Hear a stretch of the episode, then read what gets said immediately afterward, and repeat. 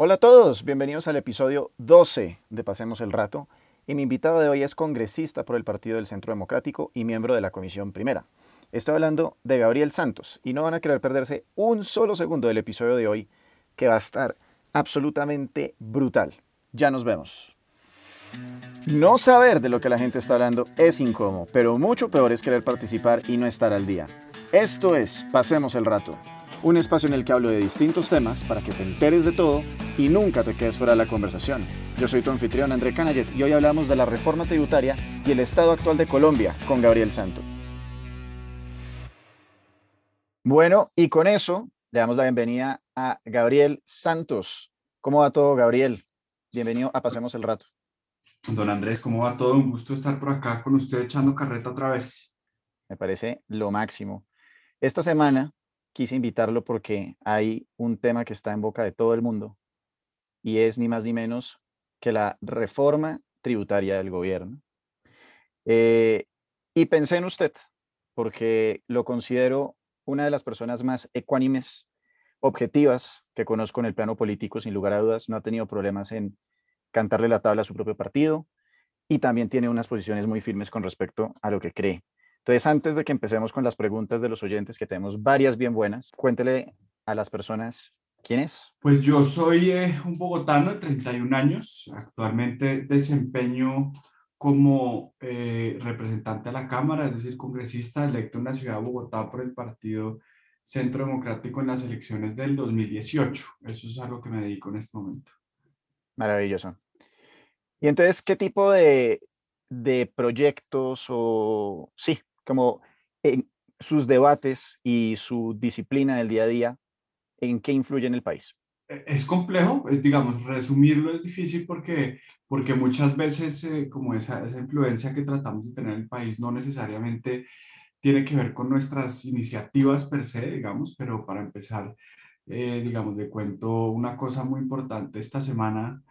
Eh, logramos sacarle el segundo debate a un proyecto que ha sido muy importante para mí, que ya me lo han hundido en otras ocasiones, y es recortar el periodo de receso legislativo del Congreso. Eso la gente no, no sabe que, cómo funciona el Congreso, pero en realidad el Congreso de la República solo opera 8 de 12 meses en el año. Eh, nosotros trabajamos en una primera legislatura eh, desde el 20 de julio hasta el 20 de diciembre y una segunda legislatura desde el 20 de marzo hasta el 20 de junio. Es decir, todo el mes de junio de junio a julio y todo de diciembre a marzo, el Congreso de la República no está sesionando. Eh, tan pronto llegué, me pareció probioso ese beneficio. Presentamos esa iniciativa para recortarlo, eh, siendo, digamos, políticamente realistas, dejamos, decidimos dejar que fuera un mes entre cada uno de, los, de las legislaturas para que de alguna forma dejarlo sin los argumentos de siempre, pero tenemos que estar en las regiones, tenemos que preparar los proyectos, etc. Lo habíamos presentado y me lo hundieron el año pasado en este hicimos una estrategia un poco más agresiva en medios y en, sobre todo en redes y logramos darle el segundo debate con unas mayorías eh, abrumadoras. Nos acompañaron 90 y pico personas por el sí, 30 y pico por el no. Desafortunadamente, eh, solo, solo pudimos recortar un mes. Eso fue lo que nos tocó ceder para que esta vez pudiéramos pasar, pero eso, digamos, ha sido como una de las victorias más recientes eh, en el plano político. Me encanta oír eso, Gabo. Entonces, ahora sí vamos a empezar con lo que todo el mundo quiere saber. Y es, esta pregunta nos la hace Andrés RP 256. ¿Es necesaria la reforma? ¿Están tan mal las arcas del país? ¿Crees que haya otra forma? Pues miren, estos días eh, precisamente tuve una conversación muy interesante con Andrés Pardo, que es un economista al que yo admiro mucho. Fue viceministro de Hacienda, es una persona que tiene mucha experiencia en el campo macroeconómico y le hice esta misma pregunta. Le dije, ¿por qué? O sea, ¿era, era necesario ahora? ¿Por qué? Y, yo creo que la respuesta es una visión de país, ¿no? Y es complejo eh, de alguna forma reconciliar el momento tan doloroso con la gente saliendo, incluso muchos no han salido de una crisis económica, las empresas, unas dificultades enormes para pagar impuestos y que venga esto, pero yo creo que esto obedece a una decisión del gobierno de, dos, de, de, alguna forma atacar dos frentes. El primero es de las finanzas públicas, y eso quiere decir que en el país hubo un desbarajuste fiscal enorme. Por cuenta de, de la pandemia, pues hubo una contracción económica considerable, Eso quiere decir que mucha gente dejó de poder pagar impuestos y el Estado no recaudó lo que se necesitaba.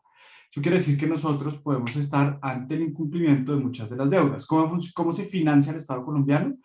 Eh, por una parte, de manera muy importante, son con créditos internacionales, personas que en el exterior prestan o, o en Colombia le prestan plata para funcionar y nosotros eh, como ciudadanos, digamos, pagamos el servicio de la deuda, el coste y, devolvemos lo que... Lo mismo que nos pasaría a usted o a mí o a cualquiera de los oyentes si va al banco y pide un crédito. Es una figura muy similar, digamos, con otras complejidades que no vale la pena, pero es una figura casi idéntica. Entonces, eh, pues, ¿qué pasa cuando uno está en la imposibilidad de pagar? Usualmente a los países no le pasa lo que le pasa a, a, los, a las personas naturales, y es que vamos a tener que pedir más plata, nos van a prestar plata menos personas, y eso quiere decir que nos van a prestar plata muchísimo más caro. ¿Cuál es la realidad de los, que, digamos, cómo, cómo se manifiesta eso en el diario vivir de los colombianos? Pues que cuando el Estado vaya a gastarse 100 pesos, uno esperaría que se vaya muy poquito a pagar sueldos y el funcionamiento del Estado, mucha inversión, es decir, obras de infraestructura, colegios, salud, educación, etcétera. Y, em, y, lo que va a pasar es que vamos a terminar pagando un porcentaje muy alto en servicio de la deuda, es decir, estamos pagando lo que nos costó adquirir el dinero y que cada vez va a ser más caro, entonces estamos perdiendo la posibilidad de cerrar brechas de desigualdad en el país, etcétera. Entonces, ese es una de las dos frentes. Y el otro es el frente social. Este gobierno tiene una apuesta en materia social muy, muy, muy ambiciosa. Eh, fueron muy torpes en el lenguaje, pero eso es una renta básica mucho más importante de lo que eh, ofreció, por ejemplo, Bogotá, lo que todo el mundo llama una maravilla en temas de renta básica eh, unos temas de equidad muy, muy, muy, muy agresivos en materia de evolución del IVA, que es uno de, los, de esos impuestos más regresivos que tiene el país. Eh, pero digamos, para, para ponerlo en cifras generales, ¿qué pasa si se aprueba en la, la, la, la, reforma tributaria tal como la presentó el gobierno, que ya sabemos que no es una realidad, hoy sabemos que no es una realidad? Pues habría mucha gente que desmejora su condición ¿no? Sobre todo las personas más ricas les mejoran su condición en un 4%, ahí empieza a bajar hasta que en la clase media desmejoran su capacidad adquisitiva en un 1%, pero las personas más pobres, el 10% de los colombianos más pobres, aumentan su capacidad adquisitiva en un 68%. Entonces, es una apuesta. ¿Eso qué significa? Que por primera vez vamos a poder reducir el coeficiente de Gini en 2.3 puntos, que eso es el, es el índice que mide la desigualdad de los países y en Colombia hemos sido incapaces de superar la, la, desigualdad, son los problemas más grandes. Entonces, este es un tema que, si se aprueba como esta cosa que no va a pasar, tenía un componente de equidad muy importante y, eh, y, y, la lucha contra la pobreza, erradicaríamos la misma pobreza que se eliminó entre los años 2010 y 2020 por, multiplicado por siete veces. O sea, es un programa asistencialista, que yo creo que sobre eso uno puede tener una discusión sobre si es válido o no, pero es un programa de unas ambiciones en, en, materia social para los colombianos más pobres, que desafortunadamente no son las personas que más acceso tienen a los medios de la política, pero muy ambicioso. Entonces, uno puede decir, bueno, no lo hacen ahora, yo creo que uno se la puede jugar y patear la, la pelota al siguiente gobierno con el riesgo de caer en un default de la deuda, lo que nos pondría en la situación que hablamos ahorita, un riesgo muy real. Y sobre todo yo creo que hay un tema moral, y es si es moral dejar a la gente en las a los colombianos más pobres y más vulnerables en las condiciones en las que están. Hoy en día 1.9 millones de colombianos dejó de comer tres veces al día por cuenta de la pandemia. Entonces, ¿es justo eso? ¿Pues estamos nosotros dispuestos a ceder de una pequeña o grande medida para tratar de solucionar eso? ¿O está haciendo el gobierno demasiado ambicioso en un momento complejo? Pues eso es una, una buena discusión, pero es una discusión que vale la pena dar un poco entendiendo esos temas y respondiendo preguntas como esta. Ok digamos, es obvio que a nadie le gusta que le suban los impuestos o que lo pongan a pagar cosas que antes no solía pagar, pero lastimosamente, para poder pagar muchos de los, de las, de los servicios, de las cosas que nosotros eh, gozamos en un país libre y democrático como es Colombia, pues lastimosamente toca recaudar ese dinero de algún lugar. Entiendo que, y esto solamente como para re-reconfirmar por la respuesta anterior, que gran parte del dinero que se piensa recaudar es para darlo en asistencias a las personas más pobres. Eso es correcto.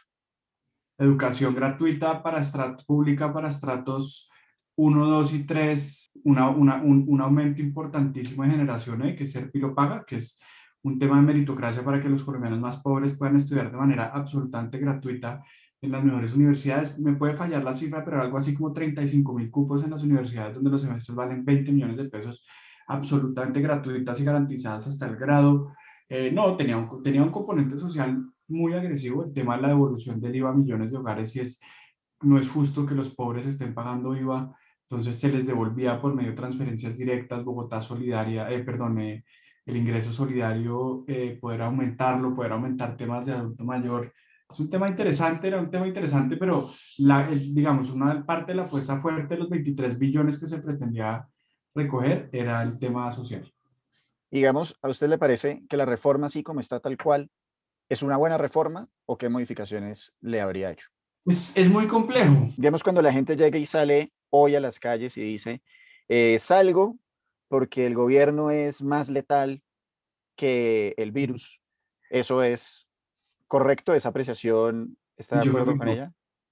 Yo creo que no, yo creo que, eh, mire, yo, por, por exactamente lo que se acaba de decir, eh, emprendí un camino de tratar de, de poner expertos a políticos a hablar de este tema en, en, mis redes sociales y es un poco un esfuerzo que estamos haciendo porque porque yo creo que es muy válido criticarla y que parezca hedionda. Yo tengo unos aspectos que me parecen muy malos, muy gravosos de la reforma, em, pero es importante conocerla porque los colombianos estamos un poco acostumbrados a, a que nos informen los demás y no necesariamente esas personas que nos informan tienen nuestros mejores intereses. Entonces vemos lo que dice un actor, vemos lo que dice un youtuber, vemos lo que dice una persona en Twitter y lo tomamos como una realidad absoluta, ¿no? Entonces, eh, por ejemplo, uno ve políticos ambientalistas oponiéndose a, por ejemplo, diciendo que eso es una reforma que genera desigualdad. Y todo lo contrario, o sea, todos los expertos económicos, ninguno de ellos uribista, o sea, personas que han ayudado incluso a hacer los programas de las personas más progresistas de este, de este país, dicen que estamos mejor con esa reforma, que hay unos temas de equidad muy importantes. Entonces es curioso porque no, yo creo que no nos estamos informando bien para tomar esas decisiones. Yo creo que tampoco se puede cuestionar que la gente le moleste porque sí tienen unas cosas que son, que, que, que es un debate interesante si queremos ir hacia allá como país, pero, pero la realidad es que esto tiene unos componentes en materia ambiental muy duros que han tenido el mismo reproche que están teniendo acá en el mundo. El tema de los chalecos amarillos surge de un impuesto parecido al que se trató de poner acá. Eh, y también creo que el gobierno se equivocó en muchas otras cosas. Em, ¿Cuál es alguna de esas propuestas de la reforma que usted dijo que no le gustan tanto o que, digamos, modificaría? Lo primero es a mí eh, el tema de reestructuración del gasto público. Me parece una vergüenza. Eh, yo creo que un gobierno nacional no puede salir a exigirle por tercera vez en un gobierno a la gente que se apriete los pantalones y pague más impuestos sin el ejemplo de un recorte sustancial del gasto. Eh, uno en política escoge los símbolos con los que quiere, o en, buena medida puede escoger los símbolos con los que quiere que lo asocien a uno. Y uno no puede ser, pasar como una persona indolente. lo peor que puede hacer uno es ser una persona con poder y ser indolente. Entonces uno no puede con la mano exigirle a la gente que, bueno, o sea, por más que sea un fin loable, eh, que se aprieten los pantalones, pero yo, señor Estado, no lo hago. Y yo llevo apretando desde el 9 de febrero por este tema, tiene unas discusiones muy fuertes en público el viceministro de Hacienda, Juan Alberto Londoño, ha sido enfático en que ellos no tienen eh, en este momento en los planes eh, recortar puestos por un tema de que ellos no eh, querían generar más desempleo, pero hoy en día las únicas personas del país que tenemos el sueldo garantizado somos los funcionarios públicos y eso no está bien.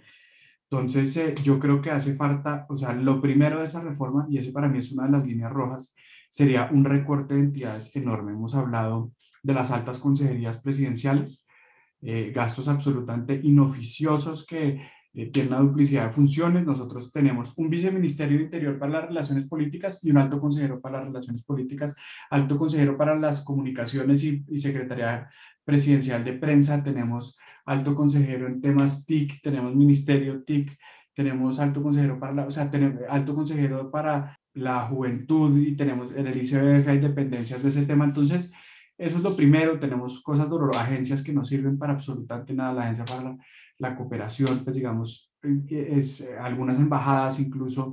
Yo creo que esto es muy, este, este momento es muy importante para reflexionar sobre el Estado colombiano. En este momento también, en estos días en, redes ha estado moviéndose mucho también, pues temas de contratistas del gobierno que se ganan muchísima plata por supuestamente no hacer mucho y eso termina por mamar y reventar a la gente, con toda la razón. Entonces ese era, digamos, como el punto de partida. Yo ahí empezamos a mover un hashtag en esos días en Twitter que decía sin recorte no hay reforma. Y es que a mí me parece inmoral exigirle a la gente, eh, hermanas, usted va a empezar a pagar renta, si sea muy poquito va a empezar a pagar renta, pero yo voy a seguir gastando a diestra y siniestra. Entonces eso, eso me parece a mí desde el punto desde el punto de vista político que se ve fatal. Sí, es que yo creo que lastimosamente el gobierno viene con un crédito de popularidad muy corto, ¿no? Empezando porque desde el momento en el que ganó las elecciones el presidente Duque, se sabía que iba a tener, digamos, una oposición, que iba a tener un balcón privilegiado para poder criticar cada movimiento que él hiciera y mirarlo y examinarlo con lupa, que es algo que siempre todo el, el que no queda electo lo tiene, porque uno nunca va a poder saber qué fue lo que, cómo habría sido esa persona ejecutando un gobierno que ya nunca veremos. Entonces, eh, eso me parece que es un punto importante para que las personas que están oyendo eh, tengan en su mente que si en este momento les parece que puede ser terrible la gestión del gobierno actual, no significa que el gobierno, que la alternativa de gobierno que había en su momento iba a hacer las cosas maravillosas, iba a acertar en cada una de las cosas. Y además, pues nuevamente, esto no es una excusa, es una explicación y me gustaría que la gente tuviera en cuenta que esto que pasó con el COVID es una cosa absolutamente salida de lo común. Nadie contaba con eso.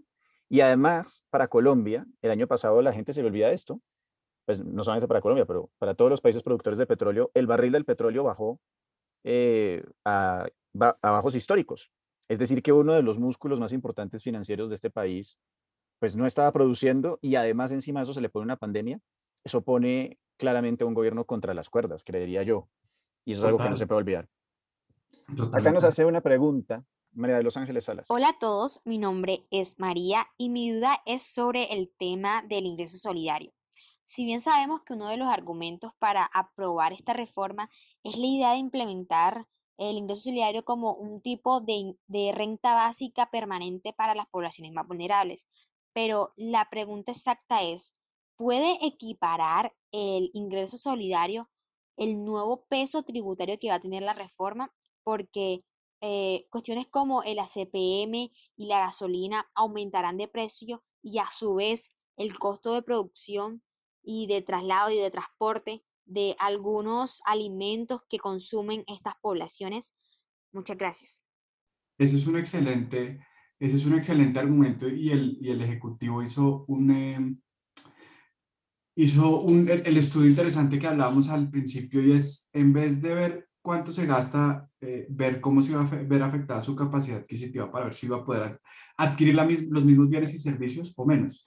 Entonces, eh, eh, se, se, estudió por deciles, se dividió por, cinco, pues, por escalafones de 5 millones de personas em, y los 5 millones más ricos, nuestro poder adquisitivo se disminuye en el 1% entre impuestos y contribuciones y los más pobres, entre los impuestos que les van a encarecer algunos insumos, eh, así sea de manera marginal o directa, eh, con las transferencias monetarias aumentan en un 68%. Esto es la posibilidad de hacer transferencias directas que saquen a la gente por, una, por recibir en la cuenta bancaria de la pobreza extrema, por ejemplo, que eso es un objetivo de país muy importante, poder, esa transferencia directa, digamos, es, es lo que es de alguna forma revelador o groundbreaking que dirían ustedes los gringos en materia. Yo no soy gringo, pero bueno. Pregunta Liz. Hola, buenos días, André y Gabriel. Un gusto. Yo les hablo desde Chile. Mi nombre es Liz.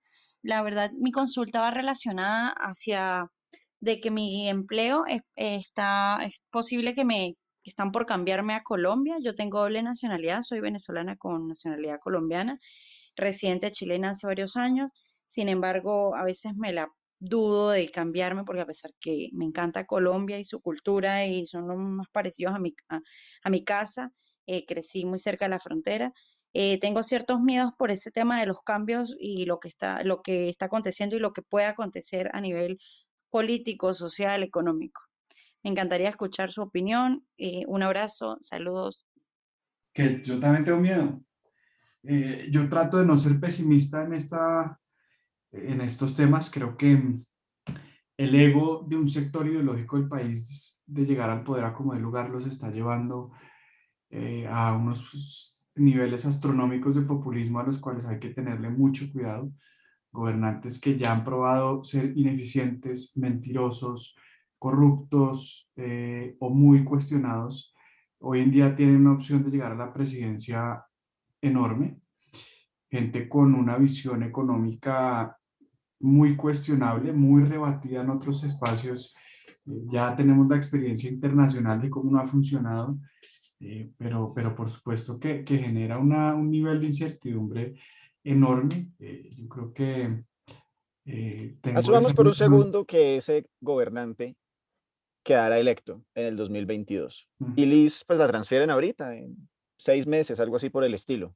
¿En cuánto tiempo cree que se vería se verían consecuencias catastróficas tanto para ella como los demás colombianos? Pues es que este es un país, este es un país muy débil realmente. Este es un país que no goza de una estabilidad económica, política o social considerable. Entonces nosotros, por ejemplo, eh, quien lidera las encuestas hoy en día logró convencer a muchos de los incautos que quieren votar por él que, que era una gran idea imprimir billetes, que era una gran idea que el Banco de la República hiciera un préstamo directo que imprimieran billetes entonces sale con unas frases magnánimas diciendo, claro, el Banco Central Europeo y Estados Unidos también lo hicieron, porque Colombia no, incluso el Banco de la República lo hizo, etc. Y entonces la gente dice, bueno, ¿y por qué no más? Entonces, ¿por qué no pueden imprimir más y meterme plata? Eh, pero la gente eh, de alguna forma ve su necesidad, pero es muy difícil llegarle con un concepto económico como la inflación y la hiperinflación eh, y cuando uno ve que hay un sector muy grande que está de acuerdo con eso, con eso, eso no ha funcionado en ninguna parte del mundo, salvo en Estados Unidos y en Europa porque son monedas refugio, cosa que no le dicen a los colombianos que el peso le importa un carajo y le vale un carajo al mundo entero. Eso quiere decir que nosotros sí nos veríamos abocados a un fenómeno inflacionario muy agresivo. Y eso significa que la plática que la gente tiene ahorrada, la gente más humilde, que la gente con más plata saca el billete. O sea, en Venezuela los ricos se fueron. Eh, en Argentina los ricos se fueron en Francia con los impuestos los ricos se fueron. Es que las personas que tienen una mayor educación y que han visto este tipo de cosas que han pasado en otros países, pues justamente aprenden de eso y vienen tomando medidas desde hace tres años y probablemente no, no vayan a, necesariamente vivir un golpe más duro que lo que duele abandonar el país en el que nacieron y el que aman y por el que han luchado y en el que han hecho empresa. Hay una cosa interesante que está tocando Gabriel, y va a hacerlo muy, digamos, elemental para los oyentes, pero los invito a que oigan el capítulo 6 con Julio Cañas, en el que hablamos de finanzas personales. Y por eso fue que al comienzo pregunté que si cuando el Estado colombiano se endeuda, funciona exactamente de la misma manera que cuando una persona natural lo hace con un banco. Y es, existe buena deuda y existe mala deuda. Si uno utiliza el dinero para comprar activos, es decir, cosas que uno le producen dinero, es buena deuda porque eventualmente uno logra pagar la deuda y luego uno produce con lo que compró con ese préstamo. Pero cuando uno imprime billetes, que es lo que están sugiriendo este candidato, lo que sucede es que es el equivalente a que uno pide un préstamo para gastárselo en consumo. Me compré un carro y luego yo nunca tuve la plata para pagarle al banco, quedé endeudado por siempre, nunca logré pagar el, carro, tengo que pagar intereses y se vuelve después una montaña, eh, pues sí, imposible de, de, salir de ahí. Entonces les recomiendo que oigan ese capítulo para un poco más de conocimiento sobre finanzas personales y conocimientos que se pueden trasladar a esta discusión. Entonces, me imagino que la, que la respuesta a esta siguiente pregunta, que se puede responder con un simple no o sí, lo que sea, es, ¿crees que es conveniente un gobierno progresista, pacto histórico, después de esta crisis? No, me parece que sería la puntilla en el ataúd. Eh, yo entiendo el descontento de mucha gente que hoy se ve plasmado en las calles, pero la solución no puede ser, hay gente que lo compara con tirarse un acantilado, pero yo creo que la gente a veces tira un acantilado en la espera de que haya algo distinto abajo y la verdad es que lo que hay detrás de la puerta ya lo conocemos. Quien lo lidera es una persona, es un megalómano como este país no ha visto, una persona que ya ha demostrado que no respeta las instituciones, que no respeta la justicia, es una persona em, grabada recibiendo lo que parece ser un soborno que yo creo que ningún otro político hubiera sobrevivido a un escándalo semejante, eh, una persona con una doctrina política nefasta, eh, eh, es, es, un encauta, de alguna forma un, un, encantador de serpientes y llega en el peor momento en el que necesitamos personas con un manejo ortodoxo de la economía que sepan de alguna forma sobreaguar esta tormenta, que, que permitan otra vez la vida del crecimiento, generación de empleo para poder en un futuro tener unos impuestos más razonables, pero, pero vemos todo lo contrario, ¿no? Unas promesas. Petro no cumplió nada lo que dijo en Bogotá, no fue por culpa de las mafias ni de los políticos, ni de nada, es un mentiroso empedernido, siempre sale con, con esas excusas. Su financiación de la educación pública fue vergonzosa, los temas de seguridad de esta ciudad era un desastre, el tema de financiación a los, eh, en temas de, de transporte, eh, siguió renovando con los contratos leoninos en materia de transporte público y no hizo nada de lo que prometió, los colegios no hizo ninguno de los que prometió, los eh, comedores comunitarios en mal estado, o sea, fue una persona, es un megalómano que le gusta echarse un discurso, encantar gente, por supuesto que los subsidios lo mantienen políticamente muy vigente, pero es una persona que ya ha demostrado no ser lo que necesita este país. ¿Cuál sería el tipo de gobernante ideal? Literalmente, usted puede armar su gobernante ideal para Colombia acá. ¿Qué tipo de políticas adoptaría esa persona hipotética? Difícil. ¿Cuál es el gobernante hipotético perfecto para la situación que ve Colombia ahorita? ¿Qué cosas haría esa persona? Pues yo creo que la antítesis de lo que nos están ofreciendo, porque le están de alguna forma vendiendo a la gente lo que quiere oír y no necesariamente eso es lo que necesita el país. Yo creo que este país, por cuenta de no, de no sincerarnos, hemos sido incapaces de tomar medidas estructurales que cambien esos problemas de, de inequidad. Acá todo el mundo hemos sido muy cobardes en tener eh, muchos discursos eh, importantes de, por ejemplo, qué es clase media en Colombia, el tema pensional, el tema de salud, el tema... Eh, hay una cantidad de problemas enormes, pero acá la gente simplemente escurre el bulto como para que venga otra persona y solucione los problemas y eso se ha vuelto muy común. Entonces, yo quisiera ser una persona que le hable con la verdad de lo difícil que estamos viviendo, sobre todo lo difícil que es la salida em, de, de, una crisis económica tan brutal como la que estamos viviendo en un país de renta media como lo es Colombia.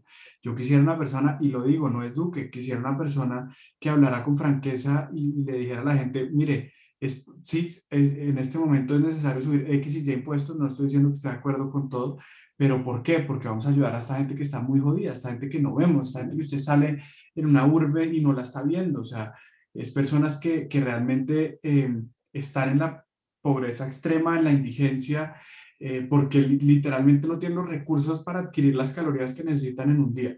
Y eso no se ve, esa gente no está en Twitter, esa gente no está en Instagram, no está en Facebook, esa gente no tiene el teléfono de un youtuber, no tiene el teléfono de un actor, no tiene el teléfono de un periodista, entonces terminamos es hablando de una cantidad de problemas como, y, dejando como esa solución atrás. Y eso, eso, digamos, es muy doloroso. Entonces, yo quisiera alguien que tuviera el capital político y el tesón para hablar del país con franqueza. Me encanta oír eso, sobre todo porque la franqueza es una de esas virtudes que creo que se ha perdido mucho y que necesitamos rescatar. Yo comencé este podcast, pasemos el rato, con la intención de que podamos mejorar y poner mi grano de arena. Básicamente, mi misión es propiciar un espacio entretenido con el que nos preguntemos cómo podemos mejorar.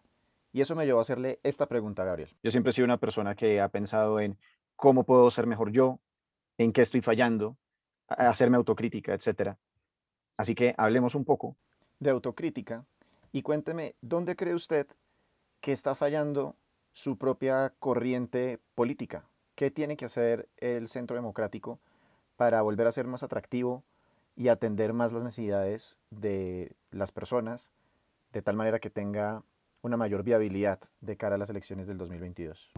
Muchísimo y, mire, mucha gente, yo, yo soy una persona joven, nueva en política y, los invito a que un poco que me sigan en, en redes porque yo creo en... en, ¿Cómo es su handle de Instagram, su, su cuenta?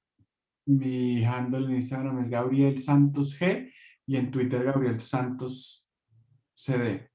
Entonces, para mí es muy importante haber dado todas estas peleas los últimos tres años de manera pública. Todas las diferencias que he tenido con el partido, que han sido muchas, em, las hago públicas porque creo que el partido se está equivocando en muchos temas.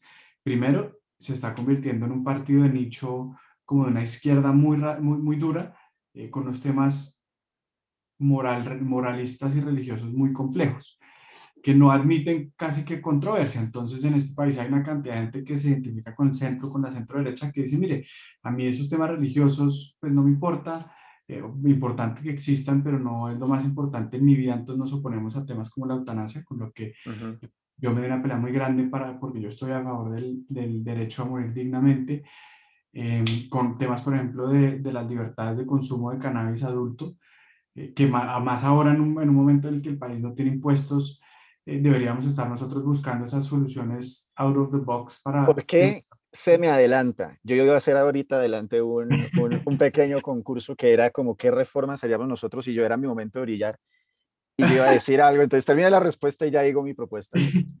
Pues esto, digamos, básicamente se puede resumir en lo siguiente.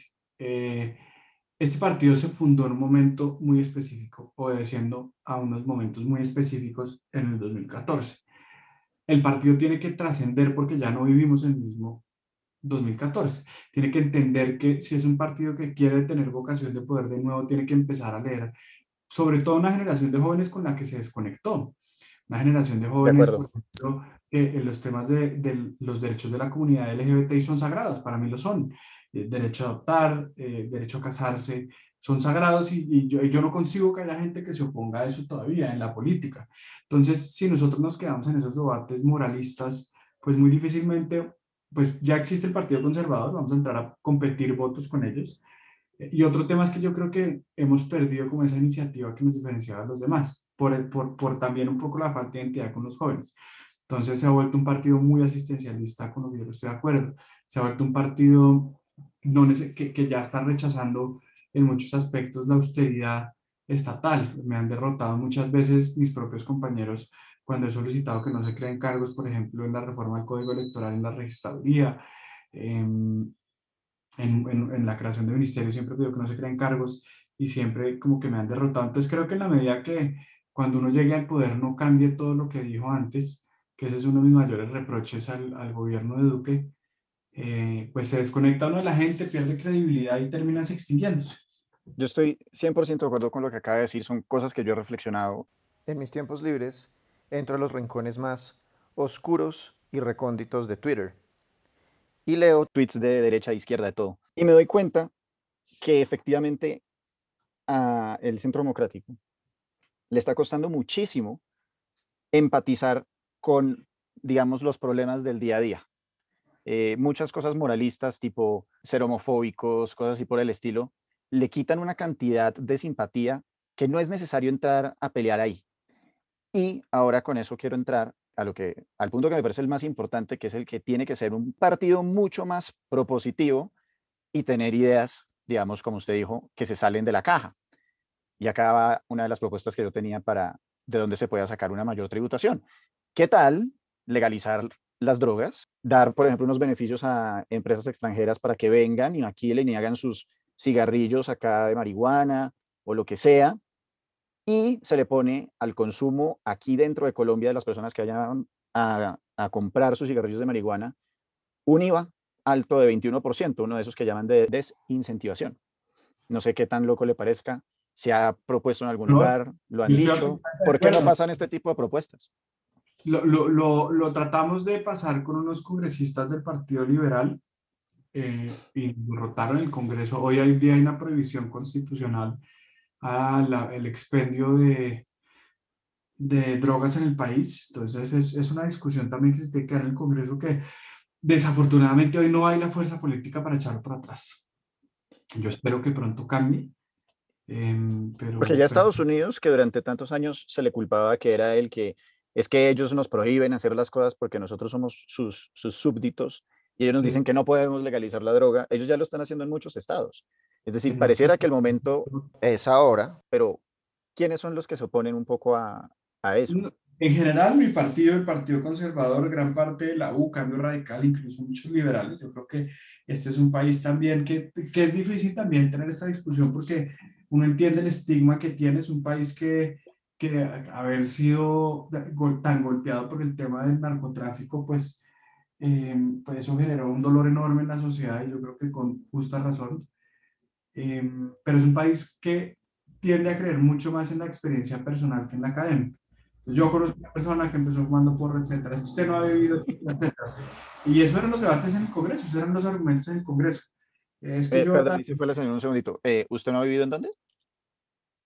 Usted, es que usted no ha vivido esto en carne propia. Ah, Un tema de una drogadicción. Em, eh, eh, todo era como una, como una experiencia personal y pasional que no se compadece ya con los cientos de estudios que hablan de cómo esto es menos adictivo que, la, que incluso el alcohol como es menos riesgoso, etcétera, etcétera. Entonces es muy difícil, pero yo creo que el momento llegará. Ok.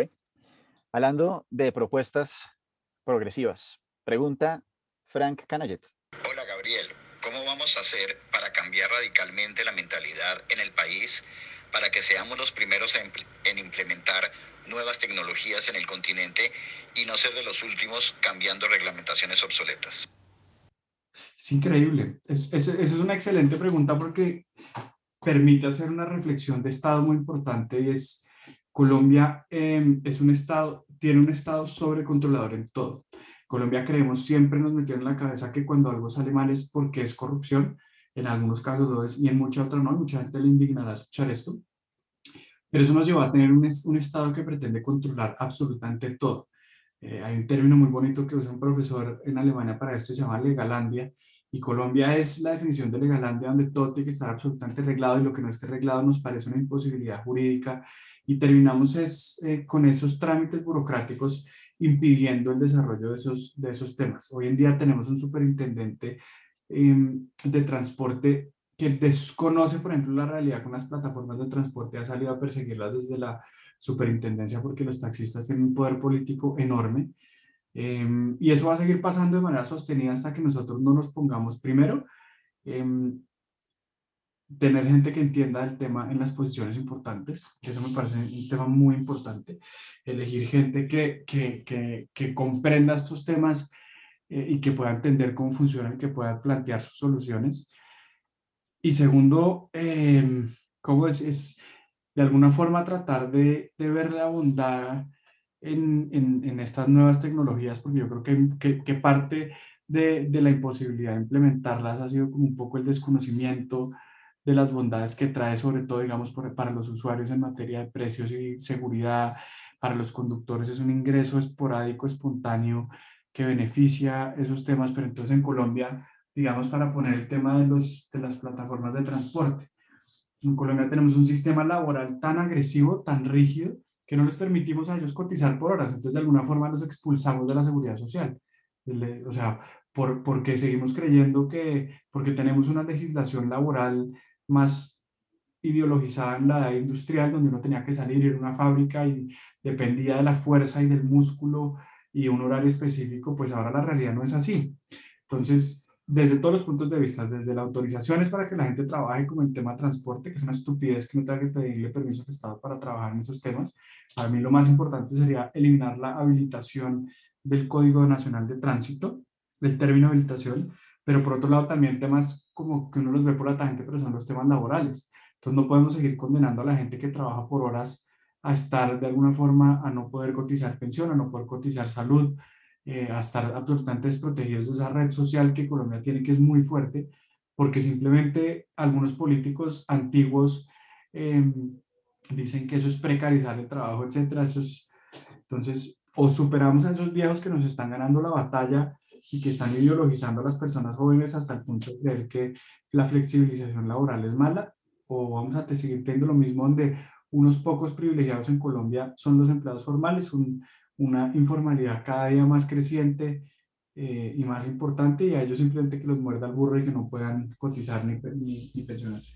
¿Cómo puede el Estado colombiano generar más ingresos? Yo creo que el problema del Estado colombiano no es generar ingresos, porque, digamos, siendo muy maximalista, pues si quiere generar impuestos, que le suba, si, quiere generar ingresos, que le suba los impuestos a todo el mundo. Ahora, eso tiene unas consecuencias nefastas, ¿no? Por ejemplo, el balance económico en las empresas entre que si pagan muchos impuestos se van y eso tiene una generación, un, un poco la, un impacto enorme en la generación de empleo, que tiene un impacto enorme en el flujo de recursos de, de todos los colombianos para que puedan eh, comprar bienes y servicios poco lo que pasó en Venezuela, ¿no? Ellos empezaron a subir los impuestos a las empresas hasta que se acabó casi que la iniciativa privada. Entonces, yo creo que el problema no es ese, porque si quisieran, pues ponen a todo el mundo a pagar impuestos y les importa un cara. ¿Cómo hacerlo de una manera sostenida es lo, o, o, sostenible? Es, es el tema importante. Entonces, yo creo que hay unos temas que sí, más gente sí tiene que pagar impuestos en este país. Eh, nosotros eh, somos eh, el último país en el OCDE en materia de cuánto pagan las empresas que pagan, somos las que más pagan las empresas y los que menos pagan las personas naturales. Nosotros acá tenemos como el inverso de un sistema tributario sostenible, donde las empresas que generan bienestar, y esto no es las empresas de los mega ricos, sino es la empresa de barrio, la panadería, etcétera, que son las que generan bienestar porque son las que contratan gente, eh, tienen los impuestos más altos y deberían ser los más bajitos para que puedan crecer y contratar más gente y que las personas, como hay más empleo, pues tengan la capacidad de pagar esos impuestos. Entonces nosotros en este momento decimos lo contrario. Yo creo que para que esto sea sostenible, en algún momento pues va a tener que invertirse. Ahora, mire lo, lo difícil que ha sido esa discusión en esta reforma, donde pretenden que una persona que, pague, que gane 40 millones de pesos al año pague una tarifa marginal en materia de algo así como, yo no me acuerdo en cuánto quedó la cifra, pero eran 200, 300, 400 mil pesos al año para ayudar a los colombianos más pobres y eso ha sido imposible. ¿Cuál es, por ejemplo, a la hora de, de crear ingresos, serían unas industrias en las que Colombia o las personas que están oyendo acá podrían meterse o deberían intentar explorar para crear justamente mayor riqueza? O que el gobierno puede incentivar para que venga inversión extranjera? ¿Cuáles son como fortalezas de Colombia, digamos, en cuanto a recursos naturales, eh, lo que pues sea? lo que pasa es que el tema político con los recursos naturales hoy en día se está volviendo imposible. Eh, las personas que nos escuchen pueden oírlo, pero Colombia tiene una de las minas de oro más grandes en el mundo, de las reservas de oro más grandes en el mundo. Eh, una mina a la que ya le han invertido casi un billón de dólares para sacarla y se paró por una consulta popular. Entonces nos dejamos comer el cuento y dejamos de recibir cientos de millones de dólares, cientos de miles de millones de dólares en regalías porque pues hay una gente que quería... Que esa, digamos, es una de las preguntas del millón. ¿Dónde, se, ¿Dónde se para usted, por ejemplo, en un caso como ese? yo, soy un, yo soy un ferviente defensor del medio ambiente, pero entiendo que, que no hay absolutamente nada que tenga un impacto eh, natural cero. Sea, para, poder crear, para poder crear eh, empleos y riqueza a las personas hay que explotar algo del medio ambiente. ¿Cuál es ese sweet spot, ese punto? Sobre todo, porque los desarrollos tecnológicos que nos permiten tener un ecosistema más saludable, todos provienen de la minería, ¿no? Es, es, curioso, pero por ejemplo, las megaturbinas, la cantidad de acero que tienen, acero que se saca de la minería, y de cobre es impresionante. Entonces, nosotros simplemente estamos encareciendo la construcción de, de ese tipo de cosas en vez de hacer una minería que sea, incluso megaminería, que sea sustentable eh, para poder abaratar el acceso a esas tecnologías para una transición energética. Yo creo mucho en el tema minero. Creo, creo que en Colombia tenemos un problema, es que nos quedamos con el ejemplo de, de megaminería del Cerrejón, un hueco enorme, que eso es una minería que ya no se hace en el mundo, ¿no? Es una, es una minería que nos quedamos en una minería mega antigua, el tema carbonífero es muy, muy, muy violento con el medio ambiente, pero Colombia tiene unos recursos que se pueden sacar de manera responsable. Por ejemplo, en el páramo de Santurbán no está bien que nosotros estemos perforando, pero en, eh, en, el Tolima tenemos una de las reservas de oro más grandes que hay en el mundo. Hoy en día a mí eso me parece inmoral que nosotros no la saquemos para generar regalías, para sacar gente de la pobreza. El tema de la mina que hay en Jericó es una mina donde confluyen los intereses muy, muy, muy, muy curiosos porque dicen, bueno, es el paisaje antioqueño, etcétera, pero con un tema tan subjetivo justifica a nosotros también dejar de ofrecerles cientos de millones de, de cientos de billones de pesos a los más pobres en educación, en acueductos, etcétera, cuando ya yo he visto ese, ese proyecto de Jericó, el tema como lo están concibiendo, eh, eso, eso digamos es un proyecto de minería que termina generando un socavón, es una montaña, se meten por debajo y termina generando un socavón que va a terminar convirtiéndose en una en unos 40 años una en una reserva aviar, compraron todo. O sea, es un tema que, que, que, ya está inventado en el mundo, que se puede hacer, que se ha hecho muy bien. Eh, pero hay gente que no cree en eso, hay gente que no cree en eso. Como un poco, yo creo que el negacionismo en materia de minería es uno de los temas más complejos que va a vivir. Por romanticismo en cuanto a la sostenibilidad del planeta. Digamos, vuelvo y digo, yo soy un ferviente defensor de que hay que hacer algo por el cambio climático, pero acá le quiero dejar un poco esta reflexión a las personas y es, por más que Colombia sea nuestro país y lo amemos y queramos creer que es un país muy importante, lo mismo que dijo Gabriel al comienzo, el peso colombiano no cuenta en el mundo de las, de, las divisas eh, y de la misma manera que se haga un impacto, digamos, ambiental o de no proponer tanto, ¿cómo decir esto?, como eh, emisiones de carbón, etcétera, no afecta tanto al planeta. Los que mueven realmente la aguja son las potencias. Estados Unidos, Inglaterra, que es una islita maricona ahí en, en, Europa, es uno de los, si no estoy mal, tres que más contaminan el mundo. Y si ellos dejan, o sea, lo que nosotros necesitamos es que China, que Estados Unidos, que Francia, que Japón, que Inglaterra, que todos ellos empiecen realmente a cumplir las cosas que se comprometieron a hacer en, en el Acuerdo de París y no que nos jodan tanto a nosotros, que tenemos los recursos naturales y nos tienen acá tranquilos para que ellos puedan hacer todo lo que ellos quieren. Pues es que es una cosa muy curiosa, además, mire, mire, el problema entre la ilegalidad y la formalidad. Eh, si usted va a ver la minería ilegal, sea donde hay unos recursos minerales grandes, donde, son, donde se van a extraer, pero la, la ilegalidad no respeta las normas. ¿Cómo sacan, por ejemplo, el oro los mineros ilegales? Con unas dragas enormes, devastadoras y con mercurio. Si usted mete una empresa formal, Anglo Gold Ashanti o cualquiera que sea, la ley prohíbe la utilización del mercurio. Entonces, eh, como que nosotros nos tapamos los ojos y hombre, sí, lo de la minería es terrible, pero estamos nosotros incentivando la minería ilegal. Entonces vamos a sacar un proyecto de ley en contra de la minería ilegal en las próximas semanas. Ahorita justo estábamos en una llamada con el ejército la policía un poco organizando los temas para que sea más fácil para ellos destruir esas máquinas de dragado en los ríos. Están acabando con nuestro ecosistema. Pero parte muy importante es eso, es hacer un acuerdo entre el minero artesanal, no el ilegal, el que saca de verdad como forma de sustento entre la megaminería o la minería grande formal y poder nosotros explotar de manera responsable los recursos y no simplemente taparnos los ojos y que sea el plan del Golfo el que lo saque con mercurio. Es lo que está pasando, ¿no? Eso es lo que la gente, o sea, la gente cree que, que, la, que, que, las personas que se están muriendo de hambre, que tienen unas dificultades enormes en esas zonas en, en Antioquia, etcétera, eh, pues simplemente se van a quedar cruzados de brazos. Y no, la verdad es que llega un grupo ilegal y les da plata, con eso comen y ellos sacan a como de lugar eso y terminan destruyendo el medio ambiente. Nos pregunta, nos pregunta, nos pregunta Cristian Palmera. Hola André, hola Gabriel. Bueno, eh, se ha escuchado que, o han dicho, han habido declaraciones que Colombia es Silicon Valley de Latinoamérica. Mi pregunta va dirigida especialmente a ustedes y en el ambiente político, de tomar decisiones políticas y de políticas eh, respecto a lo social. ¿Qué, valga la redundancia, qué políticas ven como necesarias para que se llegue a ese estándar de decir que Colombia es el Silicon Valley de Latinoamérica? Muchas gracias si pueden responder y estaría encantado de que hubiesen propuestas. Pues yo creo que todo lo que no está haciendo este gobierno, en esto que ser franco porque está haciendo una gran... Lo primero es incentivar la educación de personas del medio, eh, que yo creo que todavía nosotros no estamos... o sea, en sectores digitales y tecnológicos.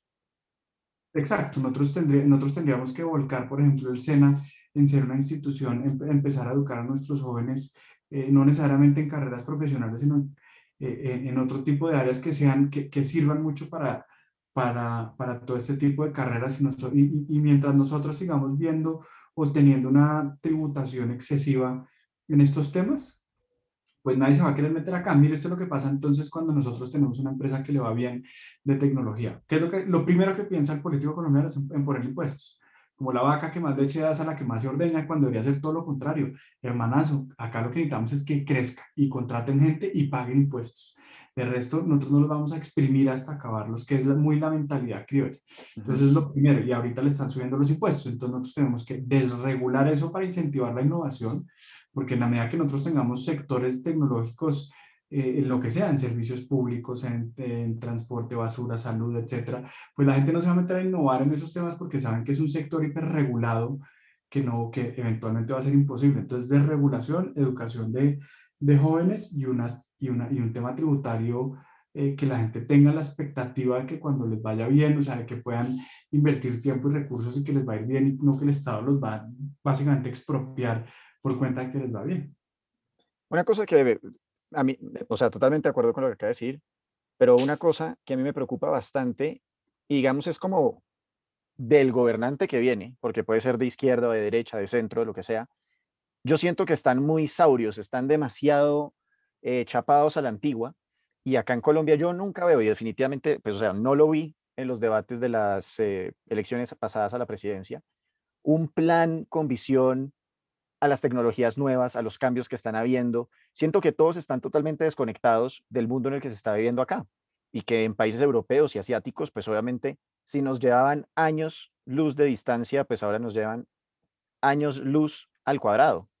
Eh, ¿usted nota que haya alguna otra persona o compañeros así de su edad que, que estén como creando una buena carrera política hacia el futuro? ¿Hay algo de esperanza o acá en Colombia estamos condenados a ser Macondo por siempre? No, no, yo, yo sí creo que hay, una, que, que hay gente chévere, yo preferiría no hablar de nombres, porque usualmente cuando uno habla de nombres se le olvida a alguien, eso es una, en política es una embarrada enorme, eh, pero, pero sí hay gente buena, somos pocos desafortunadamente, eh, es, es, todavía insuficiente la cantidad de personas que hay, pero yo creo que tampoco es un tema de conocimiento. Yo, por ejemplo, creo que este gobierno lo entiende muy bien, pero no se quieren dar la pela con ciertos sectores. Yo creo que es una puja, más que una puja de, de, de saber si la gente lo entiende o no, creo que es una puja política. En este país el sector de los taxis ha tenido de manera histórica un poder político prohibitivo para la innovación, ¿no? Y eso pasará y seguirá pasando en muchos otros sectores. Entonces, no solo necesitamos gente que lo entienda, porque es insuficiente. Necesitamos gente que lo entienda y que tenga la capacidad de darse, darse las pelas que hay que darse. Sí, también explicarlo y, y que la gente entienda un poco este tema de la abundancia y no entrar en esa mentalidad de escasez, que es que, ay, llegó eh, una plataforma de movilidad y pobrecito yo, ahora me voy a ir a morir de hambre, ¿y qué será de mí? Es como uno mira hacia el pasado ¿Y cuánto tiempo lleva este debate? ¿Por ahí unos cuatro o cinco años? En el que el gremio de los taxistas le ha hecho la vida imposible a esta aplicación. Bastante, bastante más. Y durante todo este tiempo no han sido capaces los taxistas de sacar una aplicación propia, limpiar todos sus taxis, tener un buen servicio. Es todo lo que necesitaban hacer. Y aceptar tarjeta de crédito. Porque es que eso es todo lo que necesitan hacer para competir. En vez de estar yendo y llorando a la calle todos los días, cada tres meses y vamos a hacer un paro hagan su aplicación. De acuerdo. Evolucionen. Como dijeron el año pasado, reinvéntense. Nos pregunta María Larcón. ¿Cuál es el punto clave de esta reforma tributaria para las pequeñas y medianas empresas? Pues yo creo que la tarifa de renta es, sobre todo para las pequeñas y las medianas, es un tema importante. Hay unos temas, es, un, es, es una respuesta compleja porque es un tema relativo porque hay unos impuestos que pueden terminar afectando a las MIPIMES de acuerdo a, a, su tamaño, ¿no? Por ejemplo, los impuestos al carbono, plásticos de un solo uso, pues el tema de la gasolina necesariamente tiene un impacto. Si son empresas agrónomas, pues hay también el tema de fertilizantes. Un poco los impuestos verdes pegan muy duro en el sector agrícola. Eh, entonces, no es una respuesta fácil porque puede ser vía IVA, yo creo que más IVA eh, que, la, que la simplificación de renta que viene en la, en la, en la tributaria. ¿Ok? ¿Qué opinas del 4 por mil? ¿Debería quitarse? Total, es una estupidez. O sea, es, es, impuesto, primero es un impuesto que nace de un mito, que acá se rescataron a los bancos con el 4 por mil, eso es absolutamente falso, digamos, es importante que la gente lo sepa. Eh, acá se rescató a la banca pública, de eso no fue un centavo a Sarmiento, a los, a los usual suspects, no les entró un centavo. Pero es un impuesto absolutamente regresivo, inexplicable, que usted por hacer una transacción el Estado le expropie cuatro de cada mil pesos, eh, que empezó como algo de alguna forma eh, pasajero, mucho más pequeño y se ha ido aumentando. Ese es, de esos, es de esos impuestos que da rabia, pero esos impuestos que son muy difíciles de quitar porque hace mucho tiempo el Estado se cuadró con esa caja, es una caja muy grande. Entonces, quitársela, pues tiene su, su lío político ahí. Ok. Bueno, ahora vamos a entrar a una pequeña actividad que diseñé que se llama Responde el Tweet. Yo estuve buscando un par de trinos de personalidades, no voy a dar sus nombres obviamente, y la idea es que usted nos cuente qué le respondería a este que no quieren aglomeraciones de gente protestando, entonces es fácil, retiran la reforma tributaria. Sí, yo sé quién puso eso. Eh, me parece que, parece que estuviera trinando con las garras de un buitre, para ponerlo en términos eh, generosos. Yo creo que uno tiene que ser, mire, el, derecho a la protesta es sagrado, ninguna decisión judicial lo puede, lo puede limitar, eh, es una decisión personal de las personas que, que, que salieron a, a marchar pero convocarlo en medio de esto para un fin netamente político me parece una bajeza, porque esto surge del poder político, esto no hay que, no hay que ser miedosos en llamar que esto es un llamado a un sector ideológico que abusó de que muchas personas no entendieran y que abusó también del mal manejo que el gobierno le dio y que abusó también de un mal texto en, de forma genérica de la reforma para aglomerar a la gente. Eso me parece inmoral, sobre todo cuando esta persona que puso ese tuit tiene un tuit muy parecido hace un par de meses exigiéndole a Claudia López y a Iván Duque el confinamiento general, que era la única forma, etcétera, y hoy se murieron 490 personas. O sea, el momento en que estamos grabando, se me acaba de llegar la cifra celular, se murieron 490 personas, la cifra más alta desde que estamos en la pandemia. Con las U6 a 90% de ocupación. Eh, o sea, Total, uno, uno se pregunta por qué, ¿no? Aunque algunos sabemos la respuesta de por qué lo hacen, pero bueno. De acuerdo. Votos. Este lo pone, tampoco puedo decir, ¿no? Pero la marcha es un insulto al cuerpo médico que trabaja sin descanso para salvar vidas, pero también es un irrespeto a los enfermos de COVID, a sus familias, a los millones que se están cuidando, a los comercios que tienen que cerrar y a los niños que no pueden ir al colegio. Pues el tema de los niños es muy doloroso, porque los, los maestros por primera vez decidieron ponerse a hacer algo, los maestros de FECODE decidieron ponerse a hacer algo y desafortunadamente no fue dar clases, fue salir a marchar. Entonces pidieron durante toda la pandemia las garantías y lo primero que hacen es ir a aglomerarse. Entonces eso de los niños me parece infame. El tema de la marcha me parece que más que responsabilidad de los marchantes, que es un derecho, mira, a mí es, es, este tipo de derechos me parecen muy sagrados. Para mí es muy importante que eso se respete en una democracia como el derecho a mostrar el descontento. Eh, me parece que es más grave el aprovechamiento político de los que están invitando que las personas que libremente salen. Ahora, desde mi punto de vista, me parece el peor momento de la historia, me parece muy complejo. Eh, me parece que, que, es un acto que, pone, un, acto que pone en riesgo la vida de muchas personas. Siguiente tuit. No sorprende que los procesos de vacunación, excepto en Argentina y Chile, vayan muy lento en Sudamérica.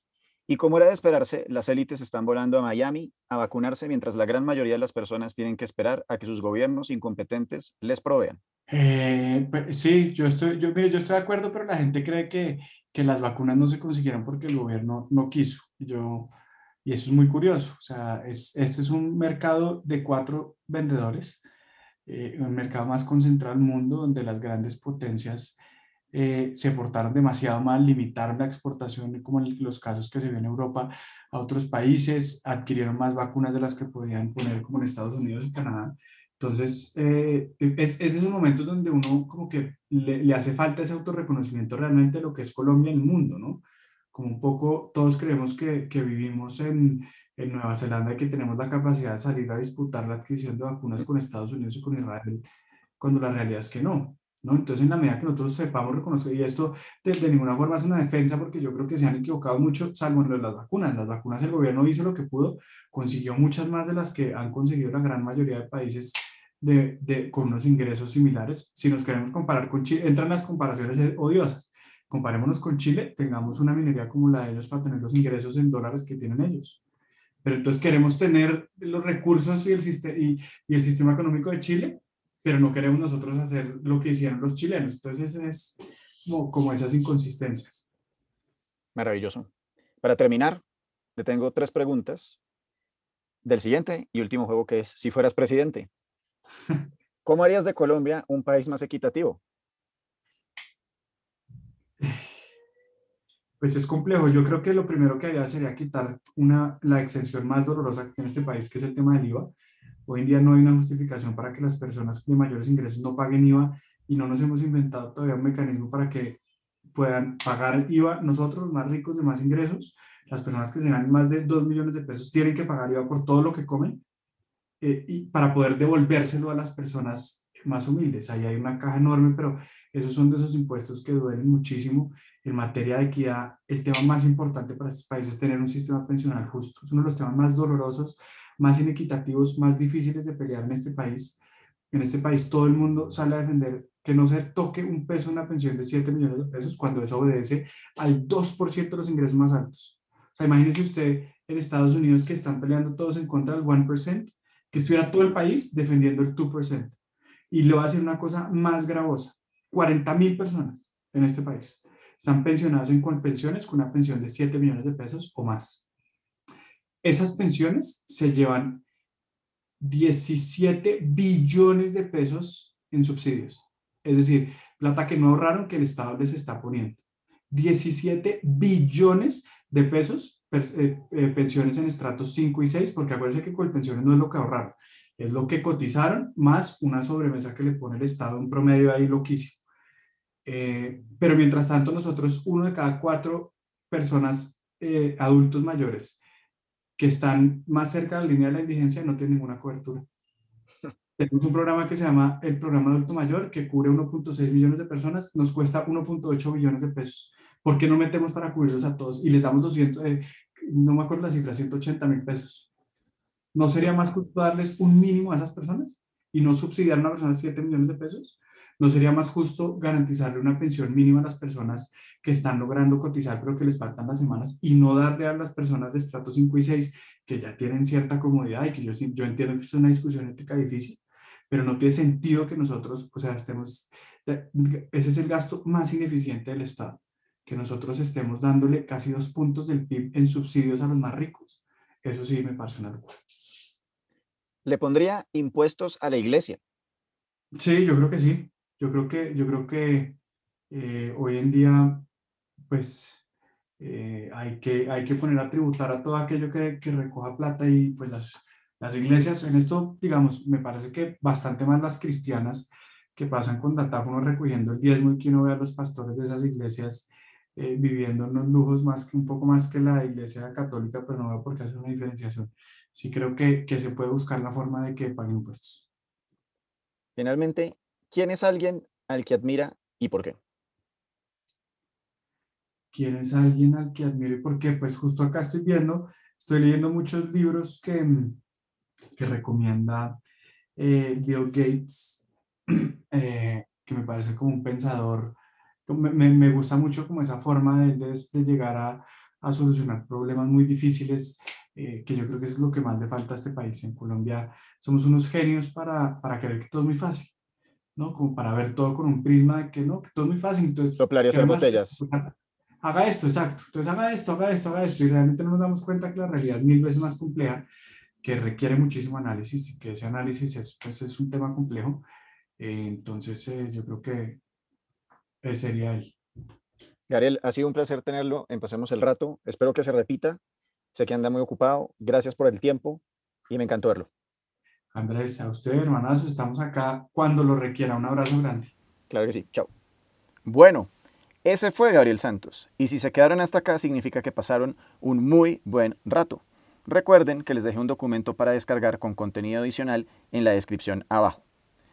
Este episodio se los trae mentora.co Mentora te conecta con más de 40 reconocidos empresarios y emprendedores que tienen las respuestas a tus preguntas. Todos los mentores tienen experiencia reconocida y validada, garantizando que tu inversión valga la pena. A partir del 1 de mayo podrás agendar consultas con tu mentor de preferencia. Solo debes elegir el perfil del mentor que más se ajuste a tus necesidades y con un clic podrás agendar la hora que más les convenga a ambos. Y sí, entre esos estaré yo. Así que si quieren que hablemos de sus redes sociales, sus estrategias de marketing, cómo hacer un podcast, sus negocios, hacer un pitch, lo que quieran, solo es que agenden una cita conmigo. Recuerden, a partir del 1 de mayo estará disponible mentora.co. Pero mientras tanto pueden escribirme a Instagram, como ya lo hizo Andrés Zuluaga esta semana, y agendar su cita. Antes de despedirnos, como sé que este es un tema un poco álgido, les recomiendo el capítulo 7, en el cual hablo con Juan Pablo Paradilla de Sajú, un emprendedor innato y fenomenal, con el cual van a tener una historia de éxito que los va a hacer sentir orgullosos de ser colombianos. Así que les recomiendo ese y también el episodio 9 junto a Juliano Talora sobre ventas por Internet y marketing digital. ¡Nos pillamos! Gracias por pasar el mejor de los ratos conmigo. Puedes encontrarme en Instagram, arroba André y seguir el programa por Spotify, Anchor y Apple Music. Nos vemos.